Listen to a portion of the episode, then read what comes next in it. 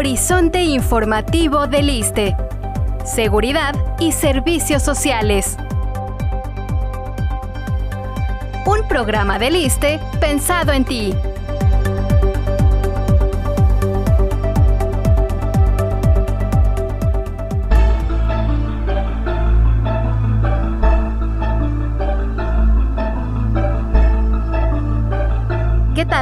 Un gusto contar nuevamente con su presencia en este su programa Horizonte Informativo del ISTE. Les saluda Berenice Moreno.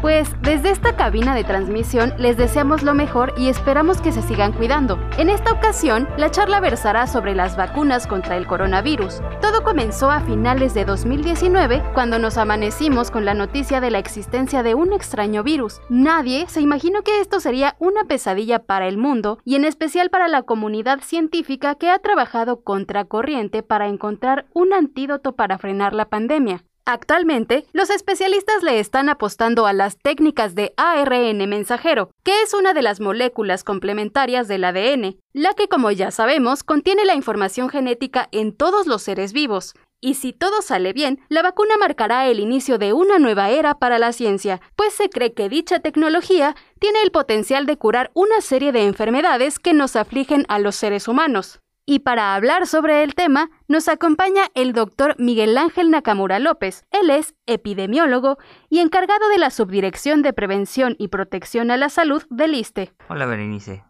Doctor, pues para comenzar, ¿cuál es su opinión sobre la elaboración de las vacunas COVID-19 y por qué se optó por el método del ARN mensajero? Muy buena pregunta. La elaboración de las vacunas contra COVID-19 se vio marcada por una carrera contra el tiempo. Traíamos ya una pandemia encima y necesitábamos un antídoto, como bien lo dijiste, para frenar lo más rápido posible a esta pandemia a este virus. Entonces, se recurrió a técnicas novedosas, no nuevas, novedosas, en las cuales se puede acelerar el proceso de producción y sobre todo desarrollo de las vacunas a una velocidad nunca antes vista. Siempre se había dicho que las vacunas podían tardar hasta 10, 15 años en ser producidas. Estas vacunas tomaron meses. Gracias a esta tecnología del ARN mensajero, que si bien no es nueva, sí es muy novedosa en vacunas humanas. Entonces, al tener una nueva tecnología que ha probado seguridad durante los últimos 10 años cuando se ha hecho en vacunas veterinarias, entonces estamos seguros que no va a afectar al ser humano y nos va a ayudar a tratar de frenar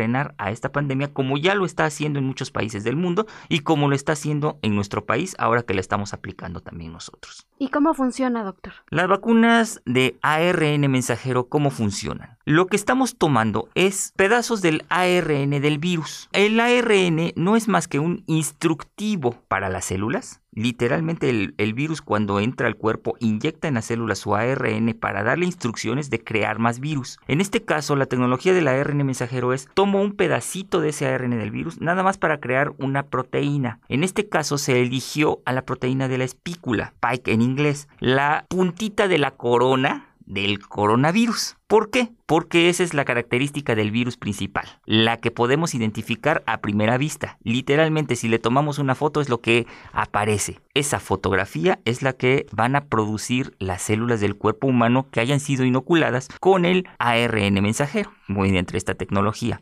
Al producir las fotografías en masa, nuestro sistema inmunológico emprende a reconocer esa fotografía de esa espícula, de esa proteína del virus. Cuando el virus real entra con esa proteína, en automático el cuerpo dice, no, tú no entras. Y empieza la batalla y obviamente es cuando el virus no puede hacernos daño. Sí puede entrar al cuerpo, se llama infección, pero no causa el daño letal que produce en las personas no vacunadas. Eso en cuanto a la vacuna eh, basada en ARN mensajero. Y explíquenos un poco más sobre cómo están compuestas las vacunas. Tenemos entendidos que para algunas se utilizaron virus atenuados, para otras muertos y en algunas fragmentos del virus. Vamos a hablar de las vacunas contra coronavirus en específico, qué tecnologías se han utilizado. Ya hablamos del ARN mensajero, pero también tenemos lo que se llaman vectores virales. ¿Qué es esto? Resulta que le estamos inyectando a las personas virus de otro tipo que no hacen daño y que además no se replican, sino son virus nada más que sirven como vehículo, vectores. Son el transporte de igual proteínas del virus del coronavirus, del SARS-CoV-2. Las llevan adentro. Igual llevan el material para que darle instrucciones a la célula de que empiece a generar también lo mismo, copias de la fotografía del virus para que el sistema inmunológico aprenda a reconocerlo. Esta es otra tecnología también novedosa, no nueva, novedosa, la cual nos ayuda a que sin meterle al cuerpo humano el virus letal, solamente le metemos un virus que no hace daño, que sirve nada más para llevar unas cuantas proteínas del virus al cuerpo y que aprendamos a reconocerlo para que haga exactamente el mismo efecto. Se generan copias, el sistema inmunológico reconoce estas copias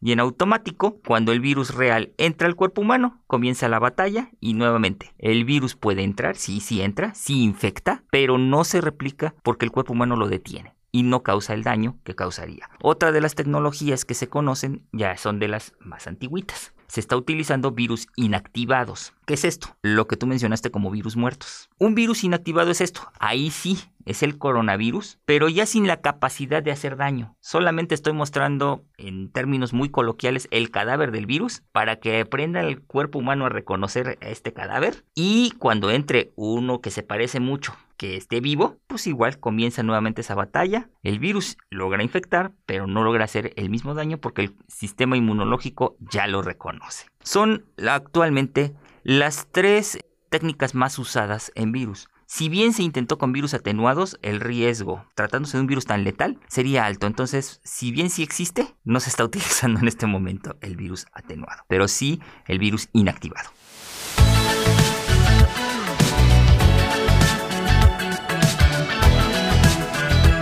Nuestras redes sociales oficiales te están esperando.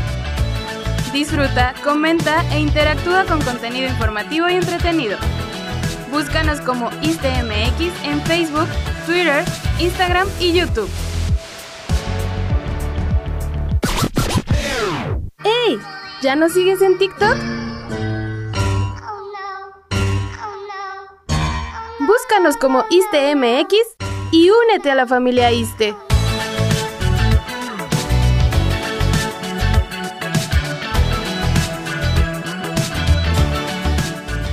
Bueno, y pues todos hemos escuchado acerca de estos sectores de la población que tienen desconfianza de la vacuna por temor a las consecuencias que puede causar.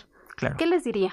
Las vacunas son seguras. Ninguna vacuna es aprobada por organismos regulatorios internacionales como la Organización Mundial de la Salud o organismos de propios países como la FDA en Estados Unidos, la agencia, el equivalente a nuestro COFEPRIS, pero en Estados Unidos, o la Agencia Europea de Medicamentos, que es el equivalente a nuestra COFEPRIS, pero en toda Europa, todos los países europeos, no aprobarían estas vacunas si no fueran seguras y si no fueran eficaces. Entonces, no hay que tenerles miedo. Obviamente, todos hemos escuchado de personas que han tenido alguna reacción a vacunas, pero no es solamente contra vacunas de COVID. Hemos tenido reacción a otro de vacunas que se utilizan de manera rutinaria y regular ya en el esquema básico de vacunación. ¿Qué sucede? Desgraciadamente, no todas las personas son candidatas a ciertas vacunas. ¿Por qué? Pueden tener alergias a alguno o algunos de los ingredientes, llamémosle así, de los componentes en realidad, de estas vacunas. Si yo soy alérgico a algo y lo trae la vacuna, ¿qué me va a causar? Que mi alergia se active. Y obviamente eso va a parecer que me está haciendo un daño,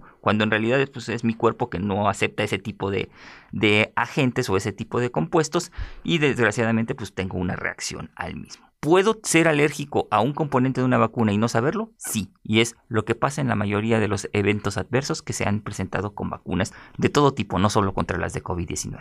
Ahora, explíquenos cómo funcionaría la aplicación de la vacuna para llegar al efecto rebaño. ¿Es necesario que se vacune al 100% de la población? Frase recientemente conocida por el público, ampliamente conocida por la comunidad médica y y de salud. ¿Qué es la inmunidad de rebaño? La inmunidad de rebaño o inmunidad indirecta es el punto en el que las personas vacunadas o inmunizadas o protegidas contra cierta enfermedad, ya sea por adquisición previa de la enfermedad, es decir, que genera una inmunidad natural por haber padecido la enfermedad, o por una inmunización pasiva a través de anticuerpos o inmunización activa a través de vacunas, protegen a aquellos que no están vacunados. Dependiendo de la capacidad reproductiva de un agente, no solo virus, también bacterias, dependiendo de esa capacidad reproductiva de este agente causal de la enfermedad, es la cantidad de población requerida para proteger indirectamente, ser la barrera que yo me pongo adelante y dejo atrás a los no, a los no vacunados y soy el escudo protector contra la enfermedad. Dependiendo de cada una de estas enfermedades o del agente causal, es el número necesario. Para SARS-CoV-2, desgraciadamente, el número es alto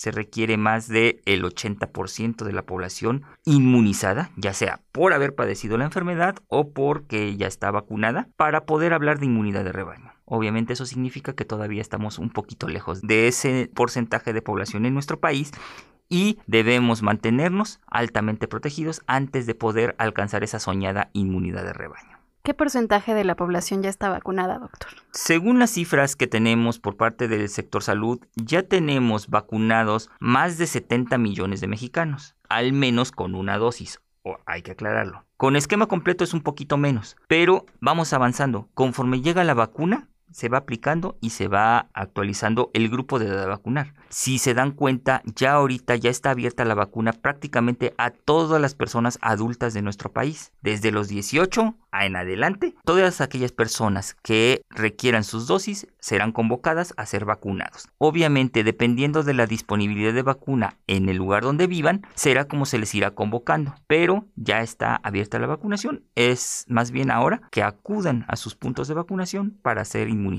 No importando cuál vacuna nos toque, todas protegen. No te pierdas este y más programas en Spotify, iTunes, Google Podcast y Anchor. Síguenos como este podcast y activa las notificaciones.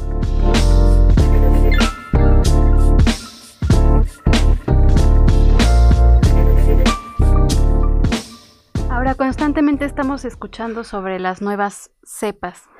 Eh, se corre el riesgo de que aparezcan cepas todavía más agresivas de las que ya tenemos como la Delta. ¿Y serán necesarias nuevas vacunas que protejan contra estas? La cepa Delta, la cepa de moda. Sí, estamos hablando de un virus mutante, de un virus que va cambiando conforme va infectando. Entonces es muy probable que en un futuro tengamos cepas quizá más agresivas, quizá menos agresivas, quizá más letales, quizá menos letales. Eso no lo sabemos porque eso es dentro del proceso evolutivo del propio virus. Algunas variaciones del virus van a ser menos agresivas y lo van a hacer más fácil de combatir. Algunas de sus variaciones serán más agresivas, ejemplo la delta, pero aún fáciles de combatir porque lo único que hizo es incrementar su velocidad de reproducción, su velocidad de replicación, no así su letalidad con relación a la cepa original. Entonces, eso ha permitido que las vacunas sigan siendo efectivas contra ella. Lo que sí es que ahora nos volvemos transmisores más rápido que lo que fuimos con la cepa original. Entonces, por eso debemos mantener nuestras medidas de, protección de manera más activa. Uso de cubrebocas, sana distancia. ¿Por qué? Porque podemos transmitir mucho antes de lo que transmitíamos con la, con la anterior cepa, sin darnos cuenta. Y en cuanto a la vacuna Pfizer, doctor, que ya fue autorizada por la FDA para su venta en Estados Unidos, ¿también se estima que pase esto en México? Esto es una noticia muy muy reciente. La aprobación de la FDA de los Estados Unidos para su comercialización. Esto en México se le conoce como el registro sanitario para distribución y venta. Todas las vacunas autorizadas en México deben cumplir con este requerimiento, el registro sanitario. Ahorita las vacunas contra COVID, todas las aprobadas en nuestro país, las siete aprobadas ya en nuestro país para su, uso, son de emergencia, es decir, no se pueden vender, solamente se pueden entregar al gobierno de México para que a través de él puedan ser aplicadas a la población. Cuando un proveedor un fabricante eh, de vacunas puede iniciar el procedimiento de registro sanitario, es cuando podemos darle a esta persona, le podemos decir, sí, ya puedes distribuirla y comercializarla en nuestro país. Pero eso es hasta que Cofepris lo autorice y debe cumplir una serie de requisitos muy importantes antes de. Uno de ellos es aprobación por organismos internacionales. es decir, la FDA es un referente más no una obligación de Cofepris de aprobarla forzosamente en nuestro país. En este caso, la empresa Pfizer deberá cumplir una serie de requerimientos de información documentación y probidad de la, de la vacuna para que le otorguen un registro definitivo. Hasta entonces, sí, Pfizer podrá comercializarla de manera pública y de manera privada. Es decir, vendérsela al gobierno ya como empresa y como marca, y a su vez venderla al mercado privado, a los privados e incluso a los gobiernos estatales y municipales, ya en su momento como una vacuna comercializable. Pero hasta entonces deberá ser Pfizer quien inicie el trámite ante la COFEPRIS para poder acceder a este, a este beneficio, digámoslo así, de ser reconocido como un producto registrado en México. Lo mismo deberán hacer todos los fabricantes que así lo deseen y comercializar sus vacunas en nuestro país. Y ahora sobre esta misma vacuna, hay una percepción generalizada de la población acerca de que es la mejor. ¿Esto es cierto, doctor? Ok, estamos hablando de esos famosos porcentajes de efectividad entre comillas. ¿Por qué entre comillas? Si bien son ciertas, las cifras son reales, o sea, no están inventadas, sí tienen un pequeño sesgo. Estamos hablando de la efectividad contra enfermedad sintomática. ¿Qué significa eso? Pfizer en particular. 94% de eficacia, sí, contra enfermedad sintomática. 94 de cada 100, si se infectan cuando se infecten, probablemente cursen con síntomas o síntomas muy leves. Los otros 6 probablemente si se infectan presenten alguna sintomatología de leve a moderada. La importante o la que no le hemos prestado tanta atención es a la eficacia contra enfermedad grave. Y si es eficacia contra enfermedad grave, por ende contra mortalidad, que en Pfizer es cercana al 100%. ¿Qué significa? De esos seis que de todos modos pudieran presentar síntomas, por eso dije que va a ser de leve a moderada, pero muy probablemente la gran mayoría, si se encuentran sanos, obviamente aquí, ¿por qué? Ya hay casos de gente vacunada que sí se ha tenido que hospitalizar, pero son personas que tienen alguna patología que los hace inmunocomprometidos y que obviamente eso ah, disminuye la respuesta ante la infección, pero la gran mayoría tendrán esa respuesta inmunológica contra grave cercana al 100% con Pfizer. Pero ¿qué creen? Todas las demás andan por arriba del 90%, es decir, todas resultan eficaces. ¿Qué diferencia hay? Aquella a la vacuna a la que le tienen tanto miedo que porque es 50% eficaz contra síntomas, sí, pero contra enfermedad graves del 92%. Nuevamente, puede que sí curse con síntomas, pero de que me voy a ir al hospital es muy probable que no, afortunadamente. Ese es al porcentaje que le debemos hacer más caso, y no al de síntomas, sino al de gravedad. Y en ese todas las, aprobadas en México superan el 90%. Pues ahí lo tienen, todas las vacunas son igualmente efectivas para presentar eh, enfermedad grave, mm, para evitar. Pues bien, quedan preguntas pendientes sobre este tema de interés para todos. No se pierdan una segunda emisión de su programa Horizonte Informativo del ISTE para continuar esta charla sobre las vacunas contra el COVID-19 con el doctor Miguel Ángel Nakamura López, encargado de la Subdirección y Protección a la Salud del ISTE. Gracias, Berenice.